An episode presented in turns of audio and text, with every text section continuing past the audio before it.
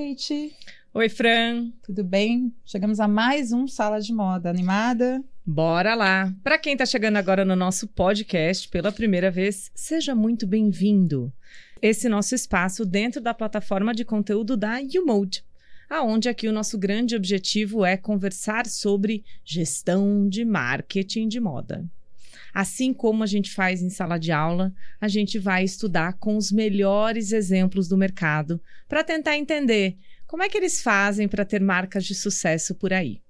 E aqui na nossa sala, que a gente abre para receber amigos, pessoas que a gente admira, cases de sucesso, a gente quer ouvir exatamente todas as estratégias de marketing que eles pensaram, pode ter sido até ideia maluca, o que tiraram eles da caixa para diferenciar as marcas no mercado. E às vezes são ideias que, de fato, a gente, como marketing, olha e fala: será que isso teve planejamento? Será que não? Bom, Vamos falar com quem está fazendo então, Fran? Bora. Não, e hoje a gente tem, pela primeira vez aqui, uma dupla, uma dupla criativa no seu primeiro podcast também, estreando com a gente, um exemplo na prática de por que duas mentes inovadoras, talentosas, ousadas e alinhadas sempre podem pensar melhor do que uma tem combinação de DNA com vocação em uma das uniões mais maravilhosas e bem-sucedidas já vista na moda brasileira. Me arrisco a dizer porque é verdade. Eles vêm pensando junto e fazendo um trabalho incrível há oito anos à frente da The Paradise, uma marca carioca e exuberante como os nossos dois convidados. Patrick, Publicitário de formação e esteta por natureza é um detalhista. Comunicar é seu dom e, com um olhar primoroso, traduz isso na forma como vê a moda e como ela deve se expressar, além de ser dono de uma personalidade deliciosamente divertida e singular. Thomas, estilista que nasceu na moda e no vanguardismo estético e cultural de um Rio de Janeiro para poucos, filho de Simão Azulay, criador da lendária Yes Brasil, e sobrinho de Davi Azulay da Blue Man, teve desde sempre seu olhar voltado para a beleza maximalista do mundo. Essência presente no universo de estampas surrealistas e fantásticas que cria na sua marca. Juntos, essa potência de dupla sacode o mercado da moda, com criações cheias de identidade e propósito, indo na contramão do minimalismo e resgatando dentro de nós algo completamente esquecido em tempos tão capitalistas: o poder o prazer pela moda e não simplesmente pela roupa. Não, e hoje, ao longo de quase 10 anos, com duas lojas próprias em endereços charmosérrimos e de rua, que é uma coisa cada vez mais limitada no nosso comércio, no Rio em São Paulo. Eles também estão presentes em diversos países da, da Europa e da América Latina. E a marca estreou finalmente esse ano na São Paulo Fashion Week, trazendo um dos desfiles mais elogiados pela crítica por sua habilidade de transitar entre a forte herança de moda que eles possuem com a modernidade avant-garde além do tempo. A celebração às diferentes décadas da moda, completamente atemporal, e a vibrância contagiante desse desfile foi um grito escancarado contra a caretice da moda, perfeitamente sintetizada por Alexandre Schnabel, da revista As na Manga. Tanto a Yes Brasil quanto a The Paradise são grandes a sociedade que ficou pequena. Senhoras e senhores, Patrick Dering e Thomas Azulay, fundadores e criadores da The Paradise yeah! no The Sala de Obrigado. Que emoção essa introdução, gente. que máximo. Obrigado. É a história de vocês. A gente tá aqui para contar Muito isso. Bem escrita. É difícil a gente escutar os outros é, falando sobre nós, nossa. né? É um exercício grande formatação, né? edição. Texto de Francisca, Uau. parabéns. Posso mandar para vocês depois o arquivo, ah, tá? Precisando dessa Atualizar minha bio. É. Meninos, bem-vindos. Prazer obrigado. ter vocês aqui com a gente. A gente Todo tem nosso. muito para falar. Vocês têm uma marca incrível. Eu sou fã. E, e, a gente tem muito para falar sobre marketing de moda especificamente, porque muito se fala do design, da criação, mas hoje a gente quer falar do marketing da Paradise, que é maravilhoso também. Então, Bora. pelo amor de Deus, já comecem contando pra gente como vocês se conheceram e, e da onde saiu a história, a criação de fazer a marca juntos, que é um momento, sei lá, foi um momento dos astros que orientaram uhum. vocês a criar, mas como surgiu a The Paradise? Acho que veio de um alinhamento mesmo energético. Depois de. A gente já estava junto já há uns sete anos, né, provavelmente. É. E Cada um, cada um fazendo o seu, cada um no seu emprego, fazendo. se realizando. É, Ele estilista e eu publicitário, É. que sempre trabalhei com moda desde o meu primeiro estágio. Ah, mesmo na publicidade você já trabalhava com moda. Setor de Sim. marketing, né? Eu, eu apliquei pra mil coisas, não passei em nada. E aí surgiu uma oportunidade na Maramac, que era uma empresa carioca, Olha. icônica. icônica. E fui o primeiro estagiário de marketing da Maramac. O Em departamento. 2000 é, do departamento. Surgiu o departamento, eu fui o primeiro contratado. Uhum. Tinha uma gerente e eu. E o Thomas, na época, tava Eu tava na, Na Blue Blue Man, Man. na Blue Man. Na Tava Blue dentro de Man. casa. Sim. Como Tava. diretor criativo da É. Lumena. diretor criativo. Fiquei quatro anos lá. E aí, enfim, acho que a gente. Tá na, falou, pensou, né? Tá na hora, né? Vamos juntar os. a- juntar as forças e. Tinha alguma coisa que vocês viam assim que não tinha no mercado e a gente falou, não, vamos fazer? Ou o que motivava vocês? assim, O que, que levou vocês a pensarem em fazer roupa? Acho que tudo que a gente queria fazer nos nossos empregos e a gente não conseguia. Sabe? Assim, tipo. Eu, como marketing, queria pirar em coisas e não. Acho que por limitações também absolutamente compreensíveis. Compreensíveis, é. Dentro das empresas que a gente trabalhava, do tamanho que elas eram, né? Dos fo- formatos, o tempo que elas tinham também, né? Sim. Os dois trabalhavam em empresas também é, é, Tradicionais. É, muito antigas. Quarentonas. Quarentonas, Não é. tinha essa liberdade criativa, talvez, que vocês Talvez as duas, a gente trabalhava nas duas marcas mais antigas Mais de moda do Rio. É, É. verdade. É. A Blue Man fez 50 anos agora, a Maramac A Marc faria, faria, 60. faria 60 anos, Ah. provavelmente. Que incrível. É. Super. E ainda assim, empresas modernas, mas com as suas limitações comerciais. Então, acho que o que a gente queria era usufruir dessa liberdade. É, praticar essa liberdade, né? Então, em É. falta também no mercado hoje, porque é muito, muito regrado, né? Tem muito, muito protocolo e a gente precisava quebrar um pouco esses... to- todos esses formatos de estilo, de marketing, de comunicação, de, de Comercial mesmo. comercial, de Comercial. arquitetura, de loja, tudo assim. A gente queria fazer a coisa livre, como a gente sabia que já tinha sido há, há muito tempo atrás, e que a coisa foi ficando tão comercial que foi perdendo essa originalidade também, essa, esse É. DNA mesmo. Mas além dessa racionalidade toda, qual foi a emoção que uniu vocês e que vocês sentaram e falaram, cara, a gente vai ter uma marca. Agora é a hora. Quer e saber o mesmo? momento. Quero, muito. Tesão. Sério. Para. É o mesmo que eu tenho pela moda. Pois é. É enlouquecedor É isso, né? É. Que legal. De realizar, né? O É. tesão de realizar, de ver É a coisa isso. acontecer, né? É isso. de, da- né, do papel, da tela do computador pro físico, né? É. E até assim, a Paradise surgiu de uma maneira muito despretensiosa. Né? A gente montou um escritório, a gente queria criar estampas e a gente queria fazer roupa. Tá bom. E aí, em um momento, as peças ficaram prontas, a gente falou. Não, é muito bom porque antes a gente, a gente queria lançar uma marca só de camisas. Olha. Camisas estampadas. E aí a gente falou, gente, precisa ter parte de baixo, né? Alguma noção comercial. E aí surgiu jeans, que era. Porque a gente sempre amou jeans, então a primeira coleção eram de camisas, parte de baixo jeans, bermuda e saia e vestidos. Vestido, um modelo de vestido tubo. Uhum. E aí uma piração, tudo com estampa localizada, né? Assim, desde a primeira coleção a gente já cortava praticamente uma peça uma a uma, localizando manga, costas, frente. Nossa. Que a piração era nessa é, execução mesmo, sabe? Desde a, do, do tamanho do rapor na tela do computador, né? Da criação da estampa pelo Thomas, até a hora de botar na mesa e cortar a peça, Uhum. sabe? Então, assim, surgiu Locali- A gente muito... localizava a moda praia, assim. que a gente, a gente É. ainda localiza, assim, mas isso era um. Era Uma tudo loucura, manual, assim, é. era Não, um a primeira ateliê, coleção a né? gente cortou todos os biquínis na tesoura. Ah. Lá na Blue Man. Muito obrigado, Sharon, por isso. Ai, muito Por esse obrigada, espaço. essa base. pois é. É, e a gente teve muito apoio da família, né? Das, Uhum. das pessoas à nossa volta também que incentivaram, né? Que reconheceram essa nossa vontade. Então. E aí foi muito engraçado porque a gente fez o primeiro trunk show é, lá no Rio. E. E muito garotos ainda, assim, sabe? Tipo, um dia Convidando de os evento. amigos Convidando mais os próximos. amigos, aí apareceram umas pessoas, tipo, inacreditáveis que a gente jamais esperava. Uhum. Minha mãe no caixa, sabe? Tipo, três amigos nossos, um era o gerente, os outros dois os vendedores, sabe? Era tipo esse esquema. Foi bem, Por bem- quanto tempo foi o Trunk Show? Um dia. Tá bom. Quem diria? Hoje eu jamais faria um dia só, né? Tipo, e no dia fechou o túnel do Rio de Janeiro lá, da Barra, e a metade das pessoas não conseguiram Olha. chegar.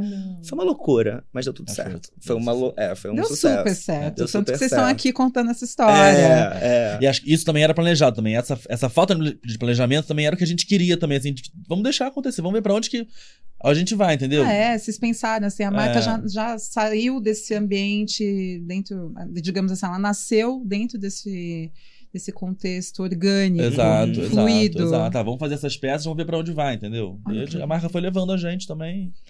E, A gente, vou- lançou, a gente lançou uma identidade no mercado e deixou isso levar a gente, entendeu? Muito bom. e quando vocês pensaram em, em colocar essa identidade no mercado, é, veio, né, muito mais no teu caso, veio o histórico, veio essa universidade que você viveu aí de Yes e Blue Man, você acha que tem... Sim, na verdade, de- uma forma muito orgânica também. Eu nunca fiquei me preocupando com isso. Acho que foi o Uhum. lugar onde eu cresci. é, todos os meus referenciais, meus parâmetros vieram desse universo, das duas marcas principalmente, mas também de outras marcas que eu, que eu sem viver, vi também acontecerem no Rio de Janeiro, né? Num momento muito efervescente, dos anos 70 e 80. Então, acho que esse essa foi minha escola, assim. é, visual e de comportamento e de DNA. É, então, assim.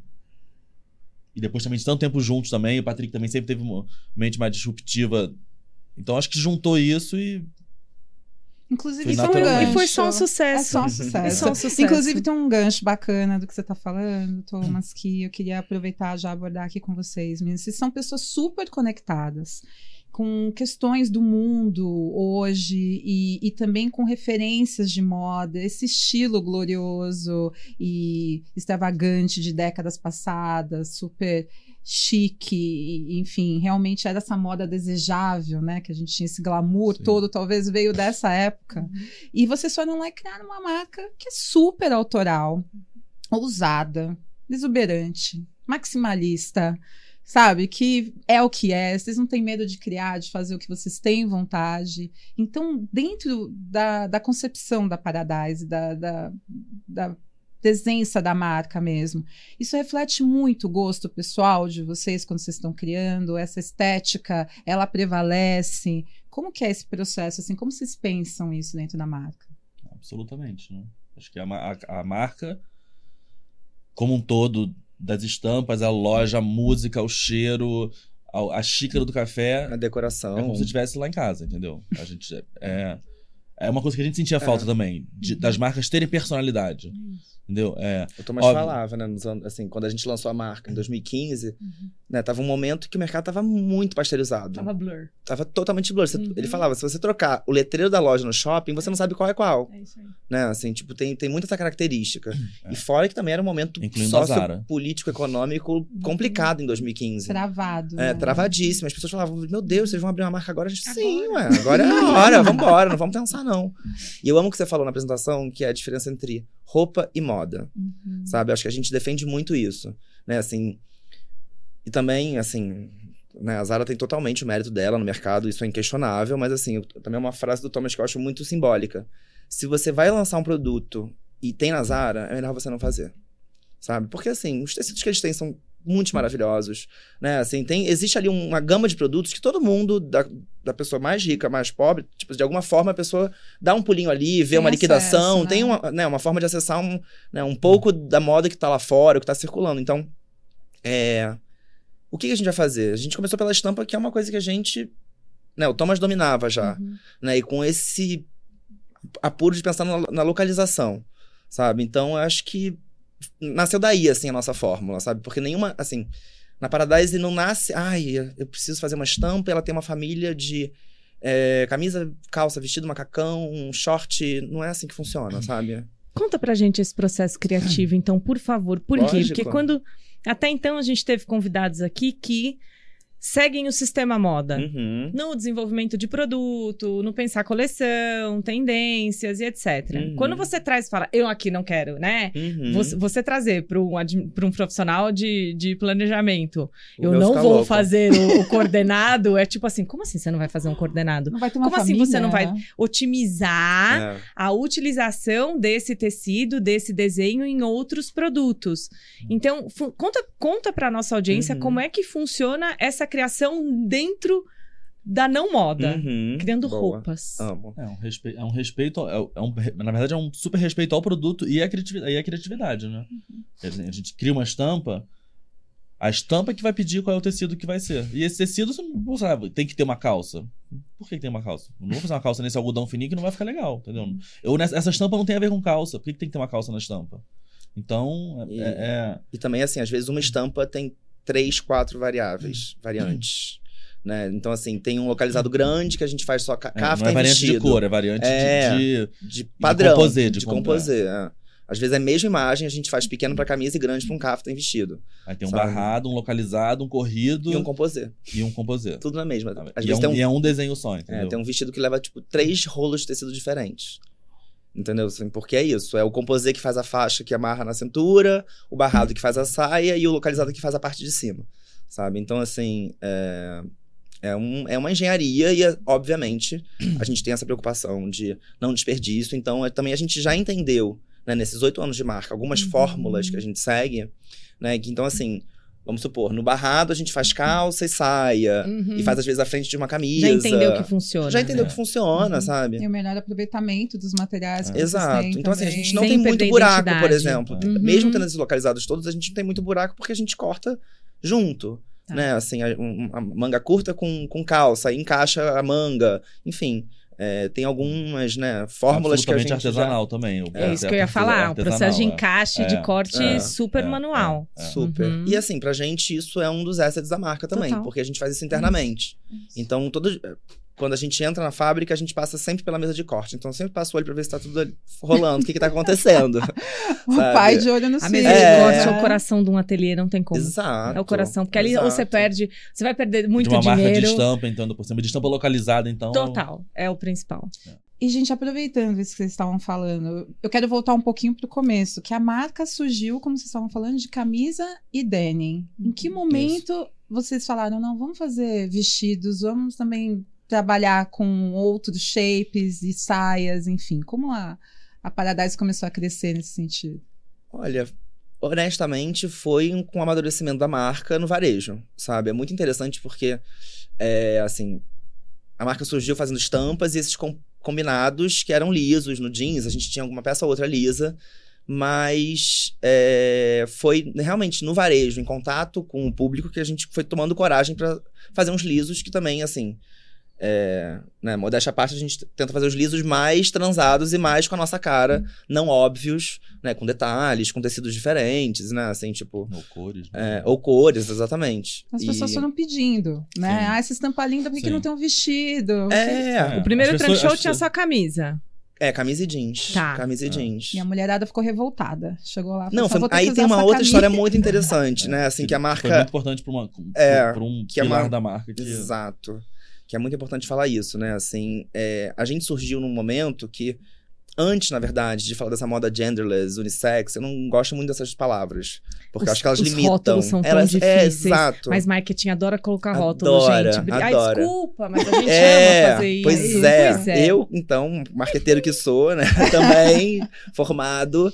E até uma, uma- um- puxando um outro parênteses, assim, né? Tanto é, o Thomas já tinha na, na Blumen uma, uma experiência que é muito interessante, que pra mim foi muito disru- disruptivo em termos de marketing, que é a definição de público-alvo. Total. Né, assim, a- então, vou voltar na parte da história, que é assim, a Paradise ela fez, na primeira coleção, camisas de seda para as mulheres e camisas de tricoline para os homens, modelagens feminina e masculina. Só que os homens queriam as de seda, porque não tinha camisa de seda estampada para homem em 2015, honestamente, no Não, mercado. Não. E as mulheres compraram as, os camisões É dos homens, é. que usavam amarrados e tudo. A gente falou, gente, por que, que a gente não faz uma modelagem só que sirva para os dois? Sabe? E aí a gente chegou nesse, né, nessa, nessa engenharia de modelagem, que a gente fez uma modelagem que vai do tamanho 1 ao 6. Sabe? Então, que assim. veste todos os corpos. Que veste todos os corpos. Então, assim, o meu tamanho 1, Kate super te veste, entendeu? Mas também veste um menino magrinho de 18 anos. Uhum. E o tamanho 6 pode vestir uma mulher mais velha, grande, ou um cara bombado, Uhum. sabe? Tipo saradão, que temos vários também. Então, assim, é, é uma forma. E aí, assim, eu acho que isso é muito interessante porque você cria uma grade só, um estoque único que atende os dois públicos, né? Então, assim, já falando sobre público-alvo, né? É, eu, uma, é uma provocação que eu aprendi em loco, né? Assim, eu, a gente atende homem, mulher, é, dos 17 aos 80 anos, sabe? De Com a todos mesma peça. com a mesma peça. Sabe? Assim, eu, eu faço essa provocação que outro tipo de marca atende públicos tão diversos, sabe? Com gostos tão diversos, com a mesma peça, com a mesma estampa.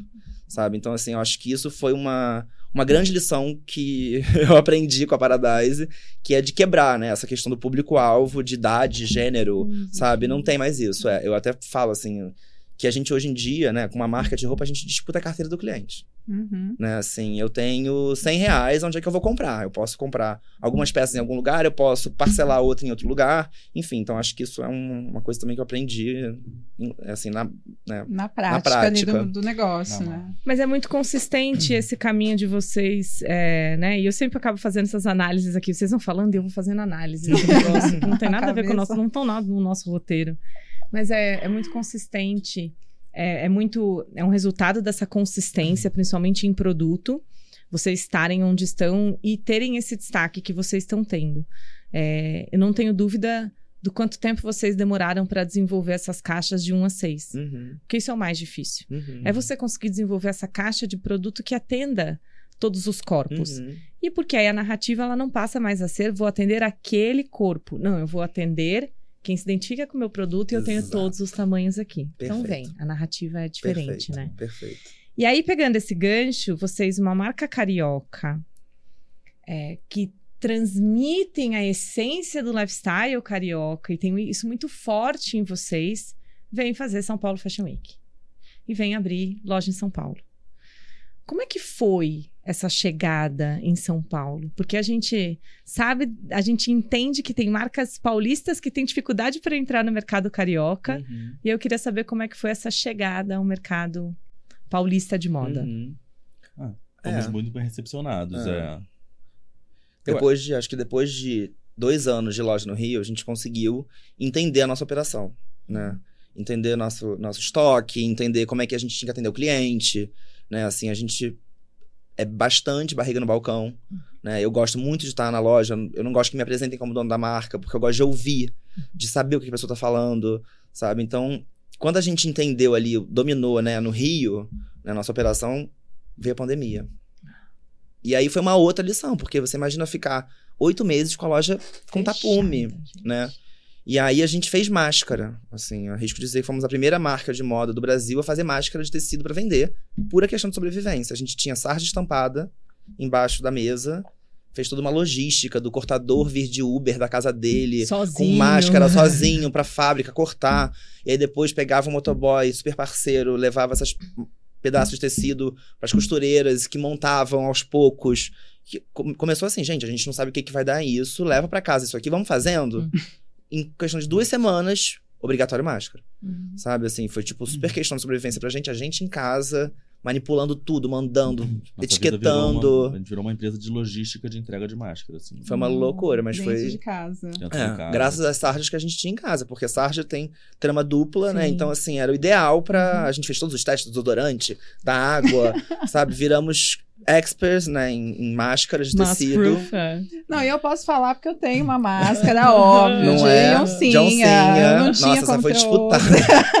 e Essa é maravilhosa. disputada. Você realmente podia respirar bem ao Super. mesmo tempo. Não, e assim, também a gente teve coragem de fazer isso porque minha família é de médicos, enfim, e tivemos todos esse, todo esse background, né? Tipo, olha, nos anos 80 não existia material cirúrgico descartável, era tudo de tecido que depois da operação você lavava. Exato. né? Então, assim, minha mãe deu toda esse- essa orientação também e, e fizemos. E aí, pass- assim, 2021, né? Final de 2021, Meio do- meio- é, a gente já tava plasmando São Paulo, porque, assim, Uhum. a gente sempre amou São Paulo, sempre teve uma super identificação com o público de São Paulo, Uhum. assim, né? é, uma coisa que Vocês já vendiam para muitos paulistas já vendíamos para paulistas Tá do Rio, e-commerce, ti- fizemos trunk show aqui em São Paulo também. Uhum. Mas o que foi muito fascinante pra gente em São Paulo é que, como, né, quem tá em São Paulo se interessa por moda, Total. entende de moda. Você não precisa explicar, ah, isso aqui é uma camisa de seda com estampa localizada, sabe? Você começa a falar, C, a pessoa já termina com dá,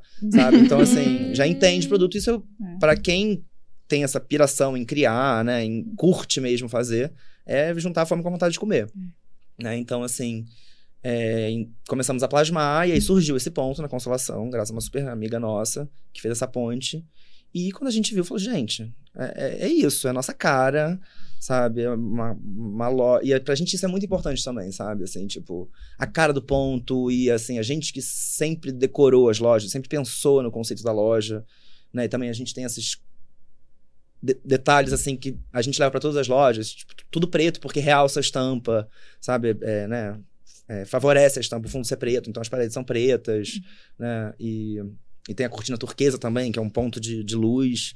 E essa loja tem um. São Paulo tem uma árvore no meio. Quando a gente viu, falou: Meu Deus, é uma floresta, né? Um pedacinho do Rio. E tem uma curiosidade que. Né, era, era super auge da pandemia, tudo fechado. A gente foi fazendo a obra super devagar, respeitando tudo.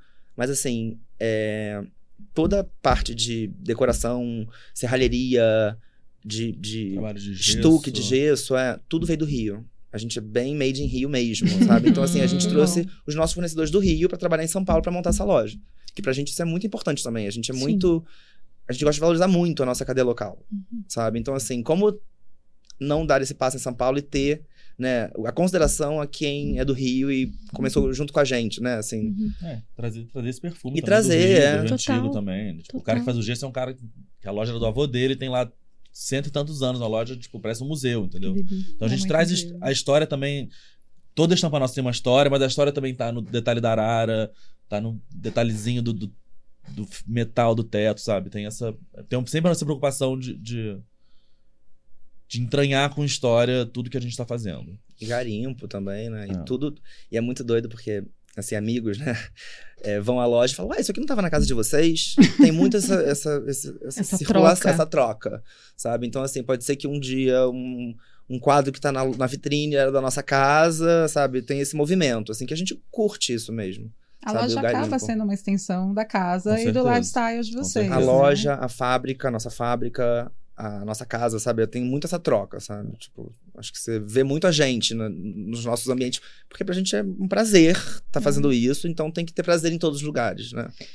Encerrando essa pauta São Paulo, Ah. você acha que aqui você encontrou esse consumidor de moda que tem essa consciência? Que entende teu valor de produto? Eu acho que aqui concentram pessoas que buscam isso. Tá bom. Assim, não só de São Paulo, mas do Isso mundo. que eu ia falar. Né? Porque é, São Paulo é muito interessante porque também eu, eu descobri outros turismos em São Paulo. No Rio você tem o turismo, turismo, né? De, de férias. Em São Paulo você tem o turismo médico, você tem o turismo de trabalho, Uhum. né? Assim, a gente tem clientes que são do Brasil inteiro e que vêm né, no médico aqui em São Paulo e dão um pulo na loja. E de, de outros lugares do mundo também, sabe? Então, assim, eu, eu não conhecia esses, esses outros tipos de turismo no É. Rio, né? Com a minha cabeça de carioca. Então, pra mim, acho que junta, assim, sabe? E, e o olhar também, né? Acho que as pessoas vêm pra cá com um olhar diferenciado, Sim. buscando produtos diferentes. Assim, Ainda mais na consolação. Amo. É. É, é bem E, e específico. tem muita gente que fala assim, gente, é, esse colorido só pode ser do Rio, né? Quando É, entram na loja. São duas coisas. Uma é isso, esse colorido pode ser do Rio. E a outra coisa que, que eu já ouvi diversas vezes em loja é de gente entrando e falando assim, gente, essa loja eu entrei, não conhecia vocês. Mas me lembra uma loja do Rio. Vocês. Mas você não conhece, você é muito novinho. Eu falo, ah, me conta qual é a loja. Aí a pessoa fala, Yes Brasil. Aí eu falo, então, deixa eu te explicar. E assim, a gente não faz nada na Paradise olhando é pra muito Yes. novinho, é E não tem nada, se pensar assim, Que a loja não tem nada a ver. legal. As lojas da Nada ver. eram high-tech, era tudo bem moderno, Sim. modernoso, ou e a gente é bem mais industrial. barroco. E a gente é é outra coisa, mas a. Rococó. mas a pessoa É. sente assim uma atmosfera de singularidade, sabe? De- Nossa, não tem nada igual isso nas lojas aqui em volta. Então a pessoa sente, nossa, eu tô num, entrei num, num portal, assim, tipo. Eu quero usar esse portal, inclusive, para a próxima pergunta, já mergulhando nele, né? Não vou perder a oportunidade. Eu queria que vocês contassem pra gente desse projeto incrível que foi fazer uma coleção, um desfile super icônico Uhum. em celebração esses 40 anos da Yes Brasil, que foi a marca que- nossa que rompeu com um monte de coisa criada pelo seu pai. Então, como foi revisitar tudo isso para vocês? Assim, não só a coleção, porque vocês trouxeram muitos elementos Sim. que também tinham, né, como referência mesmo, mas de trazer esse universo todo, né? As musas da época e Gilberto Gil e Xuxa, pelo amor de Deus, teve Xuxa, Teve gente, Xuxa. teve campanha com Xuxa, teve um monte de coisa. Então, como, como foi para vocês entrar nesse momento e fazer essa imersão? Foi uma delícia, né? Foi uma. Era um foi sonho seu. É. Era, eu, acho que- É, eu sabia que em algum momento eu ia ter que, É. ia ter que mexer nessa caixinha, Ah, entendeu? Assim, é, Você é. queria homenagear É, acho que como. esse E acho que legado, né? Não só uma homenagem também, mas um, Um exercício, exercício. meu de, de busca também de conhecimento, né? Uhum. Meu pai tinha dois anos quando, eu morri, quando, quando ele morreu. Quer dizer, nossa. Você eu tinha tinha dois anos quando meu pai morreu. Não conheci ele. Tenho muito dele, assim. ouço pelas pessoas, imagino também.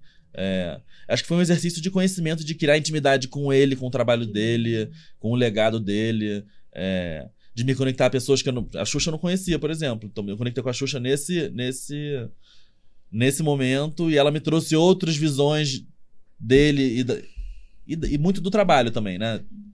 Óbvio que, assim como a gente também, ele, ele colocava muito ali a verdade dele no, no naquela marca, naquele projeto. É, então, eu me conectando com a marca, me, me conectei com ele também. É, e com o Patrick também, né, nessa nossa relação de trabalho.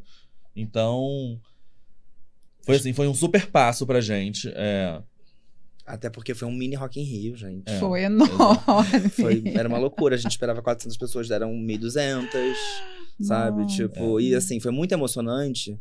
Pra mim, né, é, eu, não, eu não vivi Yes Brasil. Eu me lembro de Yes Brasil já em 2004, assim, super.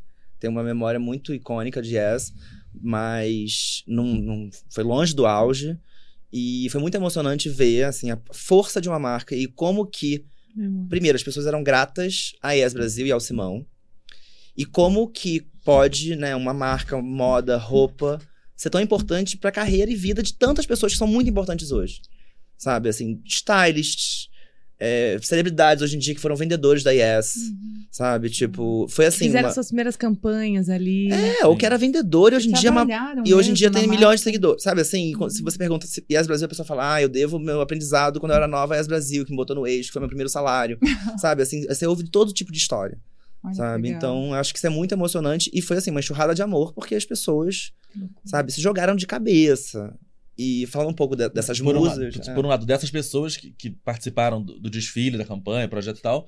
E por outro lado, quando a coleção foi chegando na loja, dos clientes, né?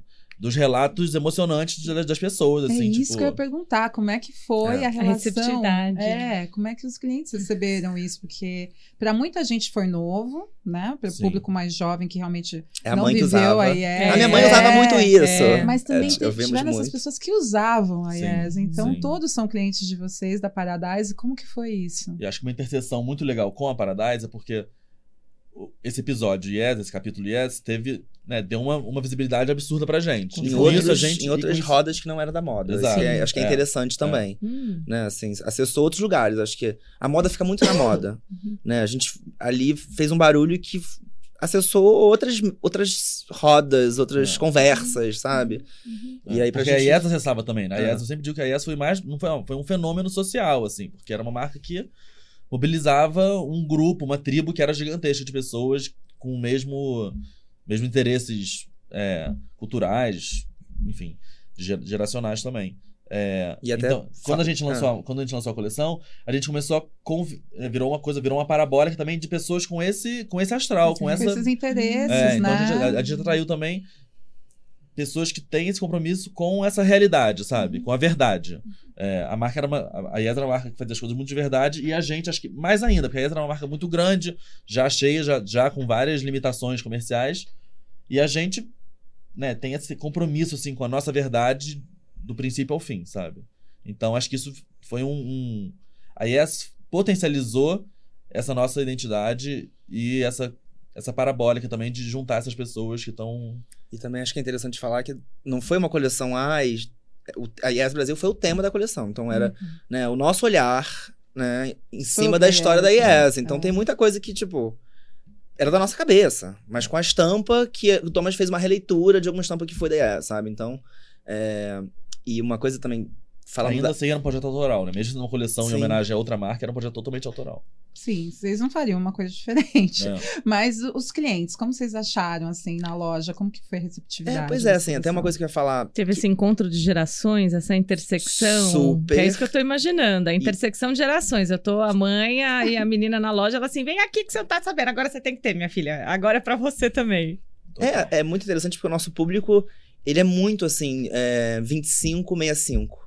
É maravilhoso. sabe? É, a gente atende essa faixa de idade mesmo, sabe? Então, assim, é, acho que teve muito boca a boca de gente também falando, você viu o que é esse Brasil? Até hoje na loja, A gente tem uma peça ou outra que a gente ainda usa o tag da Yes, e acho que isso é uma coisa que acessa a memória afetiva das pessoas. Que é uma coisa que a gente gosta.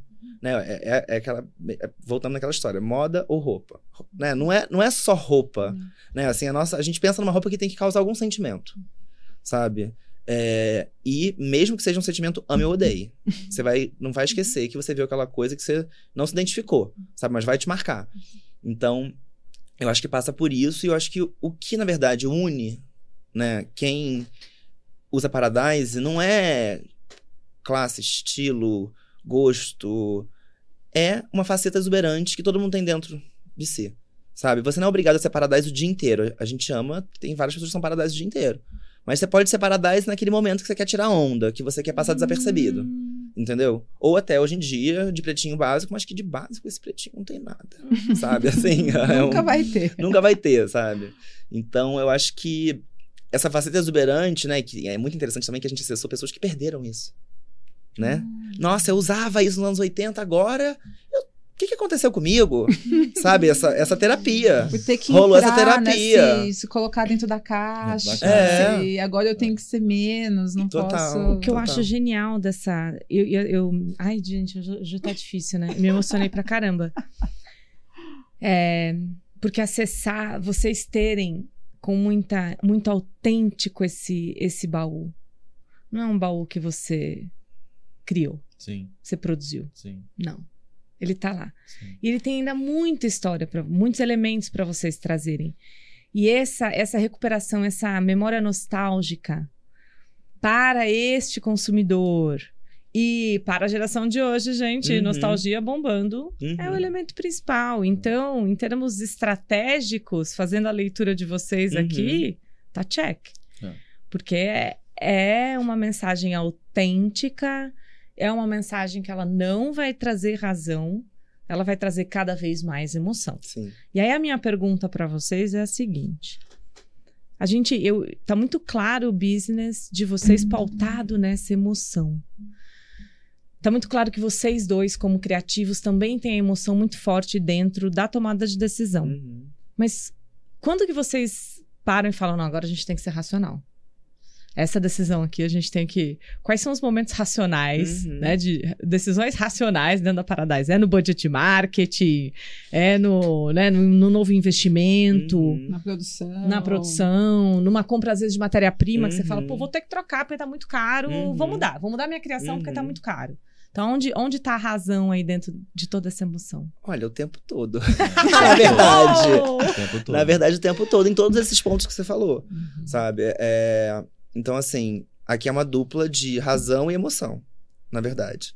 Né? Eu sou super mais a razão e o Thomas é super mais a emoção. Eu acho que. E, as- e é muito interessante que às vezes a gente troca também esses lugares. Total. Entendeu? Assim, A às gente, vezes. a, gente, a gente quer pirar, mas a gente quer vender. Exato, exato. É sempre exato. complementar, é isso que é super É, interessante. e, e, e também uma noção de um tamanho que a gente quer ter. Uhum. Sabe? Eu acho que isso também é o nosso, nosso balizador, não é um limitador, é um balizador. Sabe? Nós não queremos ser uma marca com 18 lojas em 15 shoppings. Deus me livre. Entendeu? Não é o nosso perfil e eu acho que esse modelo é para outro tipo de business. Uhum. Entendeu? Então, assim, eu acho que o nosso. Realmente, o nosso business é para ser um business com emoção, não no sentido da emoção do, do, né, do, do radical A louca, sem, da louca. sem tomar é, decisão. Exato, é. Sabe? Então, assim, eu acho que, voltando nesses oito anos, Uhum. a gente construiu essas nossas. Esses nossos. Essas nossas rodas. Eu, eu sempre falei muito isso, assim, que com a The Paradise a gente criou as nossas rodas, sabe? Né, as nossas é, engrenagens.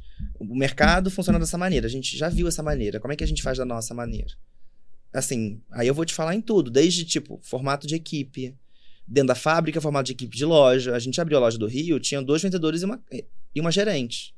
Sabe? Porque assim, a gente queria que fosse um foco em venda e queria ter pessoas hands-on, uma loja super pequena, com estoque super perto, sabe? Então, assim, não tinha aquela coisa de caixa.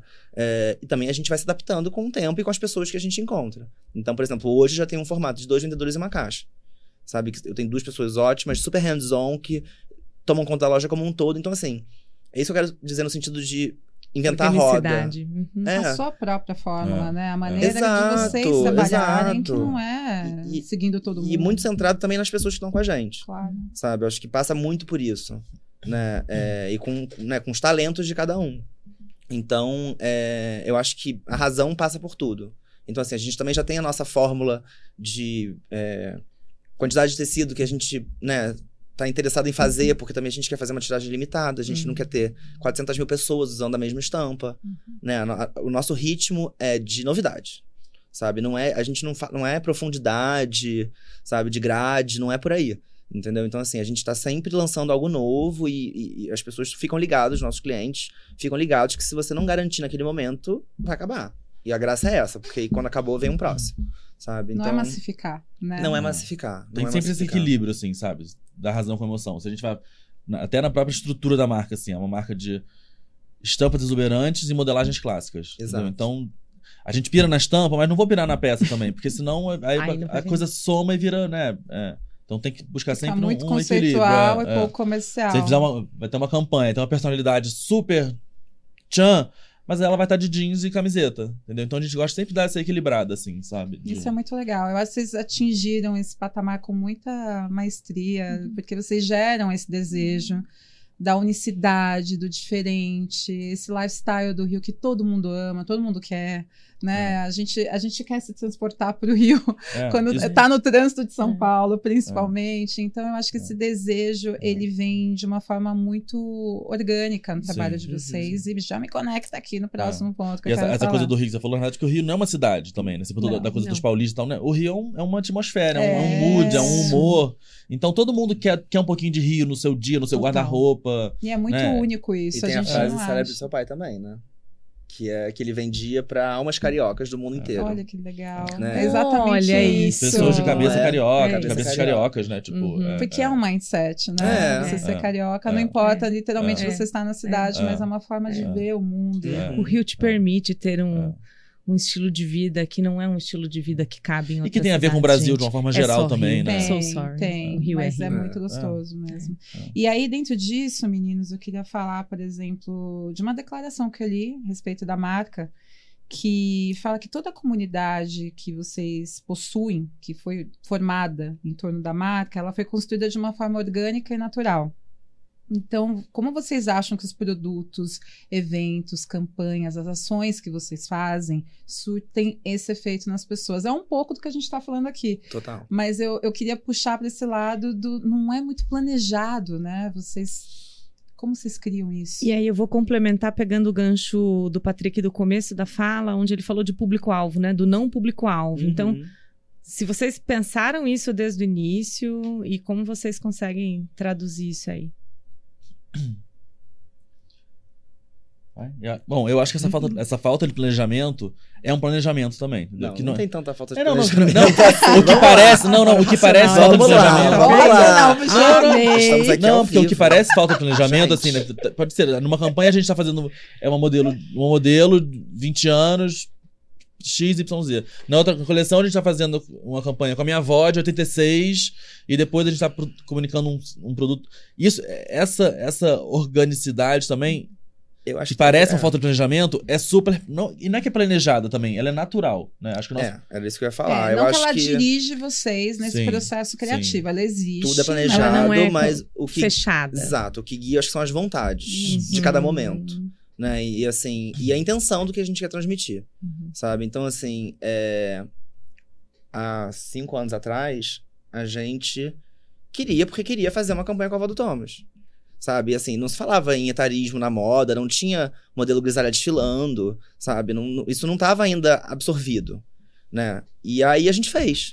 Porque, a E gente, porque ela é detalhe, deslumbrante. Agora vamos falar da avó do Thomas, que era um acontecimento. Eu sou assim, absolutamente apaixonada por essa avó, que foi uma super musa. Musa. Né, Musa. da década sim. dela, dos tempos que Sim. ela viveu. Então, Sim. esse resgate também é super Isso. importante. Exato. é, E, e também isso, é, essa é uma quem tá à nossa volta não é porque, ai, é a pessoa que tá causando e a gente trouxe pro nosso universo. Uhum. São pessoas que são do nosso convívio, da nossa relação, Uhum. sabe? Então, assim, a avó tava ali na casa dela, vamos trazer ela pra modelar, A sabe? é Tipo, é, né? entendeu? Taquei a unha postiça nela e vambora. ela botou a unha postiça, ela virou outra, ela- a postura mudou, sabe? Assim, né? é. Tudo. então, assim, também de, de celebrar essas pessoas. É. sabe? Então, é, que é a mesma história quando a gente faz um desfile, que a gente traz as pessoas que são da nossa relação. Veluma, Beth Prado, sabe? Assim, modelos dos anos 70, 80 que causaram que as pessoas não falam delas hoje em dia, que estão aí maravilhosas, sabe? Como não celebrar essas pessoas?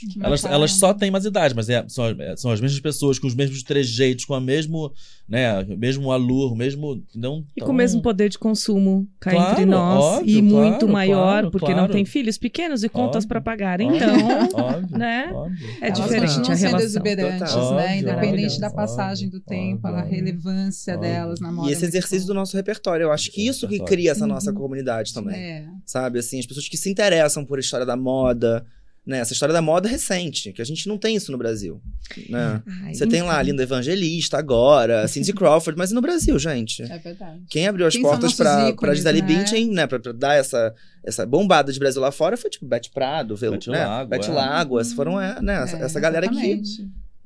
Ah, o Brasil lá fora, os modelos, veio dessa galera. Entendeu? Como é que a gente não fala disso? Como é que as revistas não falam disso? Como é que as marcas não falam disso? E como a gente tem esse, esse- como a gente tem esse repertório, né? E a gente também que não é da nossa geração também, né?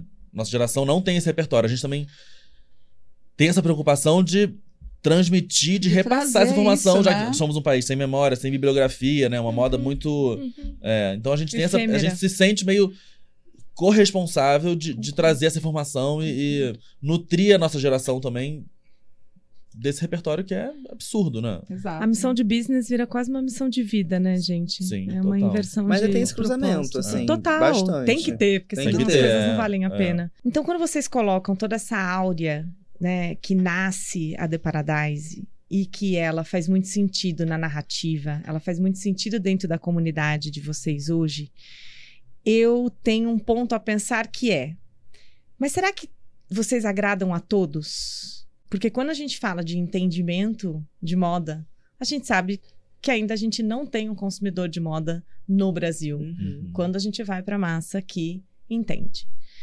E aí eu não tô falando do cara que vai consumir, que vai comprar de fato o produto, mas às vezes ele tá interagindo com vocês em redes sociais. Uhum. Então ele não é um, Um um cliente. cliente, mas ele é audiência. Uhum. Como a audiência de vocês hoje no digital recebe toda essa narrativa de vocês? Olha, Tem haters, tem respondendo lovers. a sua primeira pergunta, se eu quero agradar todo mundo, a resposta é não. Entendeu? Assim, é... a gente é, se esforça para apresentar o nosso trabalho da maneira mais é, é, ipsilitre, contando as histórias. E eu acho que essa é a forma que a gente quer cativar as pessoas. É, não temos haters. Se temos, também não tô muito Não preocupada com sabemos. isso. Deixa É, eles lá. não tô deixando eles lá, entendeu? É, Você não for- vocês não alimentam caso apareça alguma coisa.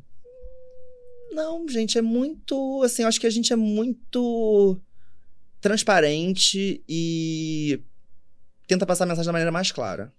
Sabe? Então, é, acho que é difícil, assim, dar margem para uma dupla interpretação ou para um hate, É.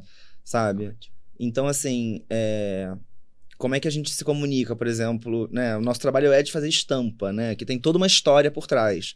Então, é, a gente gosta muito de contar a origem, ou a origem da estampa, ou como ela foi feita. E isso encanta muitas pessoas, porque não é só um- uma imagem impressa numa camisa, sabe? Assim, tem todo um pensamento que seja de uma história, de onde veio, ou de uma mensagem que a gente quer passar através da camisa, dessa estampa, né? E a gente gosta de transmitir muitas mensagens, né? É, e o mais interessante é que às vezes a pessoa que é avessa àquela mensagem tá vestindo a mensagem e não tá nem percebendo.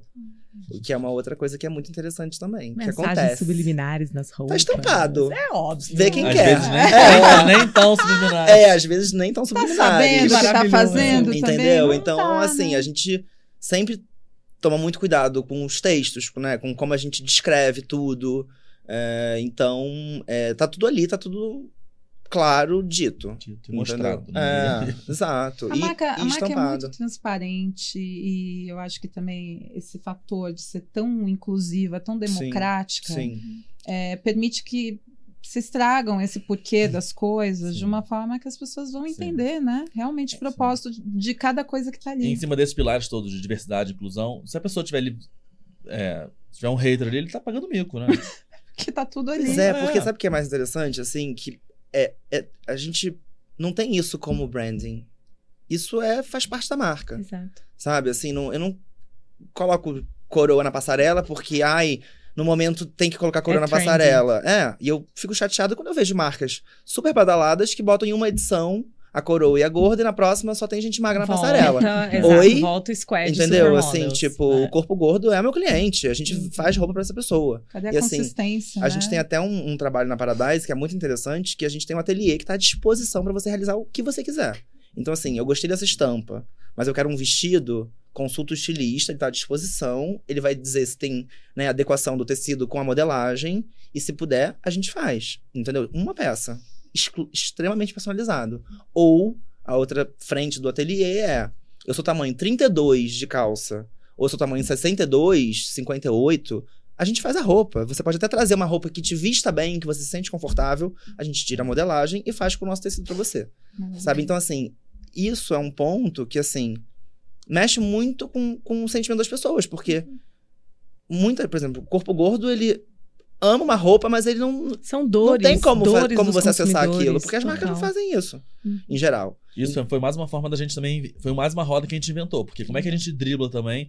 A gente não tem, como do nosso tamanho de marca, tem uma grade que vai, entendeu? Do, igual os Estados. Unidos, que tem o tamanho Uhum. 2 até Ou- o de 20 E tem um estoque É. absurdo, Porque tem né? estoque um- absurdo. uma- uma- um comportamento de consumo desenfreado e tal. Como a gente tá um pouco avesso a isso, qual é a forma que a gente encontrou também de poder atender a todo mundo? Você vem, você vem na loja, você traz, hoje a gente tira a sua medida, em uma semana, 10 dias a roupa tá na loja pra você, entendeu? Isso Então é um também, é um, é um, é um semi-preta-porter, é... E não é não é nada de alta costura. Eu falo que a gente tem um ateliê de baixa costura, porque a gente é pra fazer roupa do dia a dia. Óbvio a gente faz também, se fazer, realiza sonhos, a gente faz o que você imaginar, mas traz a sua camisa a gente faz pra você, entendeu? Mas mais do É que uma- isso é, é ser inclusivo. Claro, né? Vocês claro, realmente são claro, disponíveis e inclusivos no, no geral. E, e resumindo, meu, finalizando esse ponto, eu acho que é o transmitir essa vontade que vocês têm das pessoas conseguirem se comunicar com roupas. Exato. Independente das né? dores que elas tenham. Exato. Então, se é o tamanho, né? Peraí, eu vou te, eu vou te resolver. É. Você vai sair daqui com a roupa É. para você. Exato. Com a moda da Paradise. Ai, que O lindo! importante é ser feliz. Exato. Sair feliz, né? É, é isso. E eu queria também falar com vocês mesmo, dentro desse, desse universo todo de Paradise, que é uma moda tão autoral, tão livre, e ainda existe uma coisa que a gente vê na moda que é tão triste, que é copiar o trabalho de alguém, plagiar o trabalho de alguém. Vocês já foram vítimas disso algumas vezes. Sim. Então, como, como vocês lidam com isso? Como que é o olhar para isso num tempo onde a gente vê pela internet tudo flui Uhum. no mundo inteiro, permite uma cópia daqui com a China, enfim, em tempo real praticamente. E Como às vezes você conseguir isso, monitorar, né? né? É. Como é A lidar gente- com isso, combater isso, na verdade? Olha, não tem como combater, eu acho, no Brasil, né? Assim, é é interessante porque a gente, né, a ferramenta que a gente tem, o recurso que a gente tem, né, é a internet hoje em dia para poder divulgar essas cópias, né? Não posso nem falar que são cópias, são inspirações, né? Porque minha- meu time de advogados é, virtuais, né? Porque é muito interessante. co- Conforme a gente foi postando, foi formando uma rede de apoio de pessoas super engajadas em, em nos proteger, mas é complicado no Brasil. E quem se inspira na gente não é ninguém pequeno, é gente muito grande. Entendeu? Então, assim, uma marca do nosso tamanho vai querer bater de frente com marcas de. Maior marca do Brasil de varejo? Uhum. Não tem condição. Uhum. Entendeu? Eu não vou querer comprar essa briga. Então a gente fica lisonjeado, eu diria, de certa maneira. É, usar o anti-marketing, né? Né? Mas Uhum. assim, é... Mas é- o pior, na verdade, que a gente mais sofre é que a gente tem um trabalho todo pensado artístico, desenvolvido, né? Às vezes com uma colaboração com uma artista. E aí vem esse- essa galera e faz uma versão pobre. Assim, pobre no sentido de ser sem Não participaram desse processo. É, né, desse o traço processo. simples demais e pasteurizado, e a coisa custa tipo um terço do que custa o nosso. Aí é uma facada, sabe? Porque aí eu acho que é um de respeito. E a gente que tá muito perto da gente, gente que a gente conhece, então Uhum. é, é complicado, mas não tem muito jeito, assim. Isso acontecer em 2023, né? A É. As pessoas têm todas as ferramentas do mundo pra criar, até artificiais ver, hoje, sabe? é, Tipo, e pra ver e pra- também que foi inspirado em né? um trabalho É. de outra pessoa, É, né? Eu, assim, minha mãe conta, quando meu pai via- eles viajavam fazer pesquisa nos anos 80, ia pro Japão, ia pra pra Nova York, não sei o quê. trazia coisa aberta de viagem, mas não era, nunca foi pra copiar. Era ou pra fazer uma tradução pra tropicalizar aquilo, Uhum. né? Ou pra era uma, sei lá, uma Um super calça da. Fiorucci que meu pai ficava Uhum. puto com inveja que aquela calça tava vestindo melhor que a calça 10 do Brasil. Como é que ele não pensou Aí ele naquilo? comprava pra desmanchar, pra entender o que, que era aquele detalhe do gancho, mas não era pra pegar aquela calça e copiar, era, era um, é outra coisa, entendeu? É, é uma É, pesquisa, né? É, a gente viaja, assim, mas a gente não entra em uma loja. A gente tem loja pra ver, sei lá, pra ver o teto, pra ver o cabide, pra Ou ver pra a ver roupa. o mix do que tá vendendo É, ali. a roupa, a É. roupa é, é roupa- essa roupa é dele. Essa roupa é, é- é aquela identidade Já tá pra feito, aquele não cliente. Não tem a ver com a nossa identidade, com o nosso cliente. Então, a gente vai pesquisar no máximo num brechó pra ver um- comprar um lenço antigo, pra tirar um elemento, pra ver, para ir no museu, pra ir numa galeria, pra ir. A gente tira inspiração de lugares mais estapafúrdios também. Menos da moda. Muito, Ah. Zero moda, assim, zero, zero. É, a gente gosta de ver moda porque a gente gosta de moda, a gente gosta de colecionar roupa antiga, a gente tem, gosta de ver roupa do avesso, mas não pra. A gente, a gente. Nós somos as pessoas que têm as ideias. Então por que, que eu vou comprar ideia de outra pessoa? Comprar Exato. não, né? É. Então, é. Pois é, mas é- essa é uma prática que ela ainda é muito comum. Eu já conversei com algumas empresas internacionais que sofrem muito mais com, É. principalmente com a pirataria, né? é. Tem vários termos para isso também, técnicos. É, o- no inglês é o counterfeit, depois copycat. Uhum. Então tem, cada um tem a sua, a sua, a sua área. Mas eu vejo também, quando eu falo do anti-marketing, por quê? Porque leva-se a mensagem para a grande massa. Sim. E aí você fala, nossa, né? Que dor que a minha É. marca tá chegando lá É. assim. Porque, pô, que pena. Mas Que leva pena- a mensagem da, por exemplo, da inspiração, né? É. Entre aspas, a cópia. Ex- Não a nossa mensagem, porque a nossa Não. mensagem não chega. Exatamente, ela O que não é uma chega. pena. É uma Né? pena. Assim, o nosso... Então é um, é um, é um O que vocês criaram caminho- no fim, né? É. Não vai além. E é muito né? impressionante um como caminho ainda difícil. o público consumidor no Brasil assim, não tem muita ideia disso Não também, tem. porque. É, não sei se você conhece a Camila Toledo, que tem um Instagram maravilhoso. Que acho que ela tem um trabalho de conscientização das pessoas É. muito importante. Assim, eu vejo assim, pela, pela é, é, as respostas ao que, ao, que ela, ao que ela publica e tal. As pessoas estão sempre. Nossa, que. que tô, Não nunca Não imaginei. sabia, tô horrorizada. É Então, assim tipo, mesmo. é- É, é- Porque a baixa informação, né? O baixo É, conhecimento de é, como sim, faz. é. Então, ah, vamos comprar, tá Sim. ali, vamos comprar. Não é, e é, quem, e é quem tá comprando a modinha, e não quem tá comprando É. a É. roupa e a E história. a história. Ah. É, e tem marcas que já se constituem na cópia hoje em dia, né? Que é uma Sim. outra coisa. É. É um Já nasceram Eu já vi em showroom a pessoa apresentando, ah, essa aqui é a última coleção da Chanel, essa aqui é a última coleção do Balmain. Já vi, ninguém me contou. Entendeu? E assim, e estavam lá as peças que não foram feitas nem em Paris, nem na Itália. É. Né? Pra Assim, gente, antes da gente entrar na- nas perguntas finais, vocês sendo, vocês tendo, tendo a possibilidade de ter convivido com criadores de 1980, 90, né? Então vamos colocar um recorte. Onde a moda brasileira tinha muito DNA, muita autenticidade e pouca inspiração. Pouca inspiração internacional fidedigna, Não né? tinha Então ia lá, lá, lá, internet, Chanel e tal. Não Não, tinha internet. era isso. Pegava a É. calça, virava do avesso. É.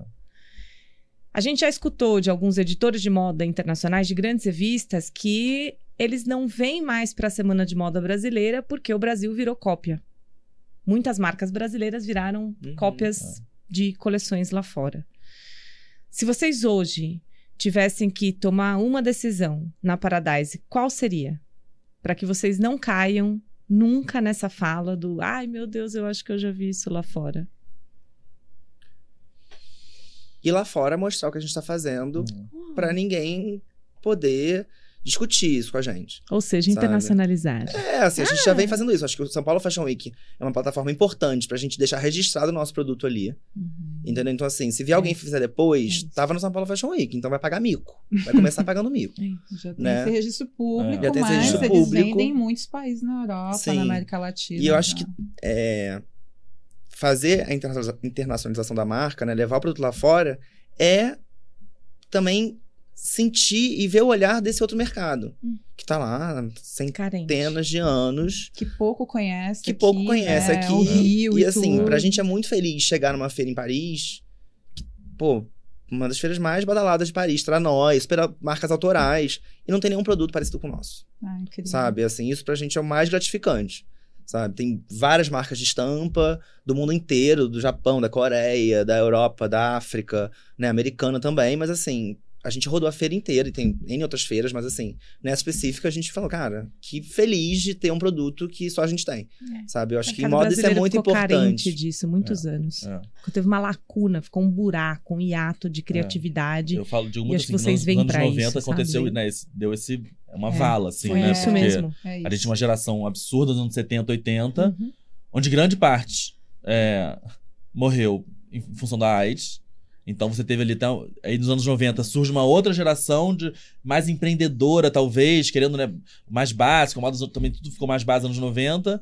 E querendo E você tem também você tem uma mudança também do Rio para São Paulo também, né? Um pouco industrial. A moda sai de lá, vem pra É. cá, total. E aí aqui, aqui a coisa é mais industrial. Então aqui Uhum. é volume, é venda. Então aí também entra muito mais a coisa do, do plágio, da cópia, Uhum. da inspiração, porque são indústrias também. Precisam, né, comprovar números e enfim.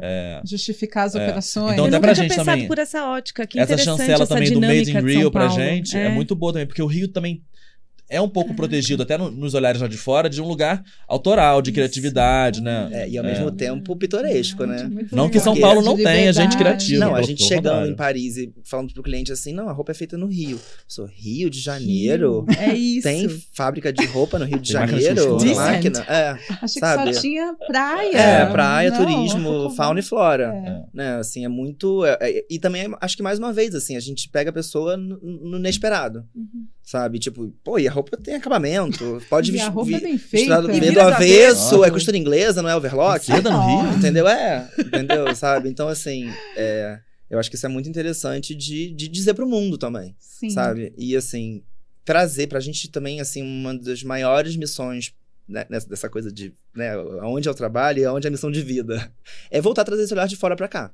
Total. sabe? Assim, porque, porque é isso, precisamos. Que foi perdido, né? Perdido, assim, é- é, tem muita coisa interessante acontecendo. É. A gente não pode seguir com essa síndrome É. de vira-lata que nos Uhum. assola em, em muitas vertentes. E, e essa coisa de trazer atenção também não como síndrome de vira-lata, assim, ah, a gente precisa de reconhecimento Não, mundial, não, mas como você está inserido não. num contexto mundial de, de, de, de criatividade, de moda, de comportamento, né? Total. O Brasil é muito sofisticado.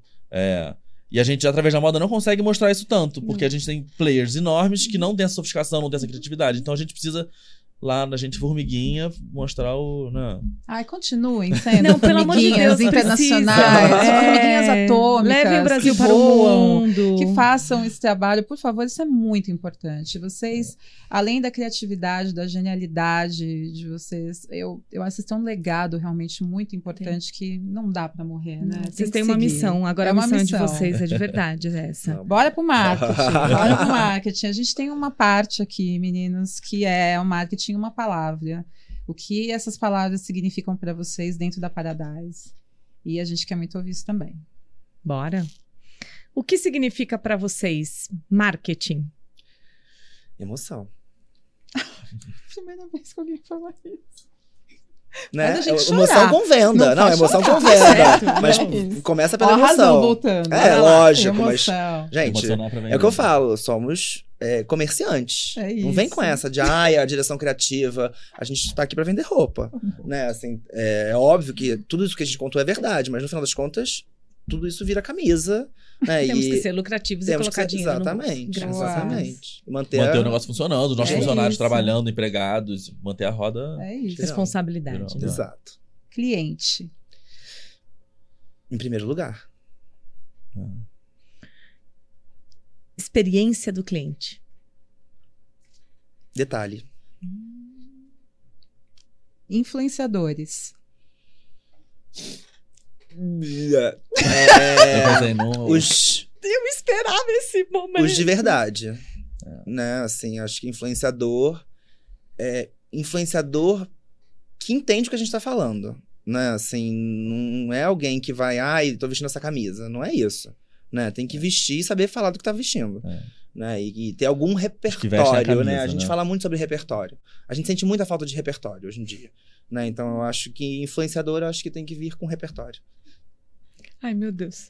Sustentabilidade. É, diminuição de impacto. Redução né? de impacto, Redução tá. de impacto. Né? Sustentabilidade é uma, uma meca que a gente tem que atingir, mas moda, eu- isso também é uma provocação que eu falo, vamos matar, mas eu acho que moda e sustentabilidade são inversamente proporcionais. I né? do agree. Então, assim, como é que você faz pra reduzir o impacto? É isso. Isso é o mais importante. E o futuro da moda? A nós pertence? Maravilhoso! mundo! Gente, já tem mais um. Ah, O último, vai, Kate.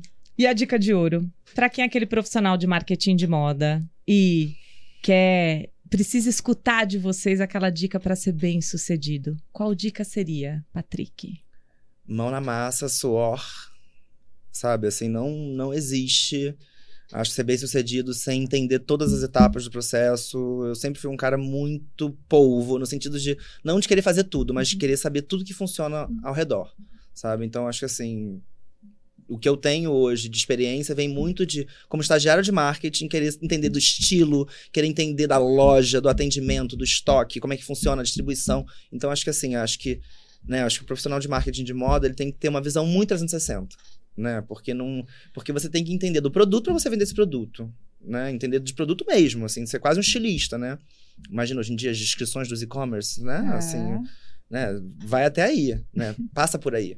Então, é, e também com compromisso comercial também que está na mão do, né, do marketing de, de, de colaborar com isso. Então, eu acho que essa visão, é, esse interesse pelo olhar 360, eu acho que é, um, para mim, a dica de ouro, assim, da minha experiência. E pra você, Thomas? Bom, eu que não sou marqueteiro, mas eu acho que é tra- tratar o seu negócio, o seu projeto como um amor que você é, planeja com o coração e ama com o cérebro, sabe? Pra- acho que é um pouco desse equilíbrio que a gente tá falando aqui de, de equilíbrio de razão e emoção, sabe? É, não dá pra amar com o coração e pensar com a cabeça, que acho que você fica muito limitado e, e seguindo o mesmo.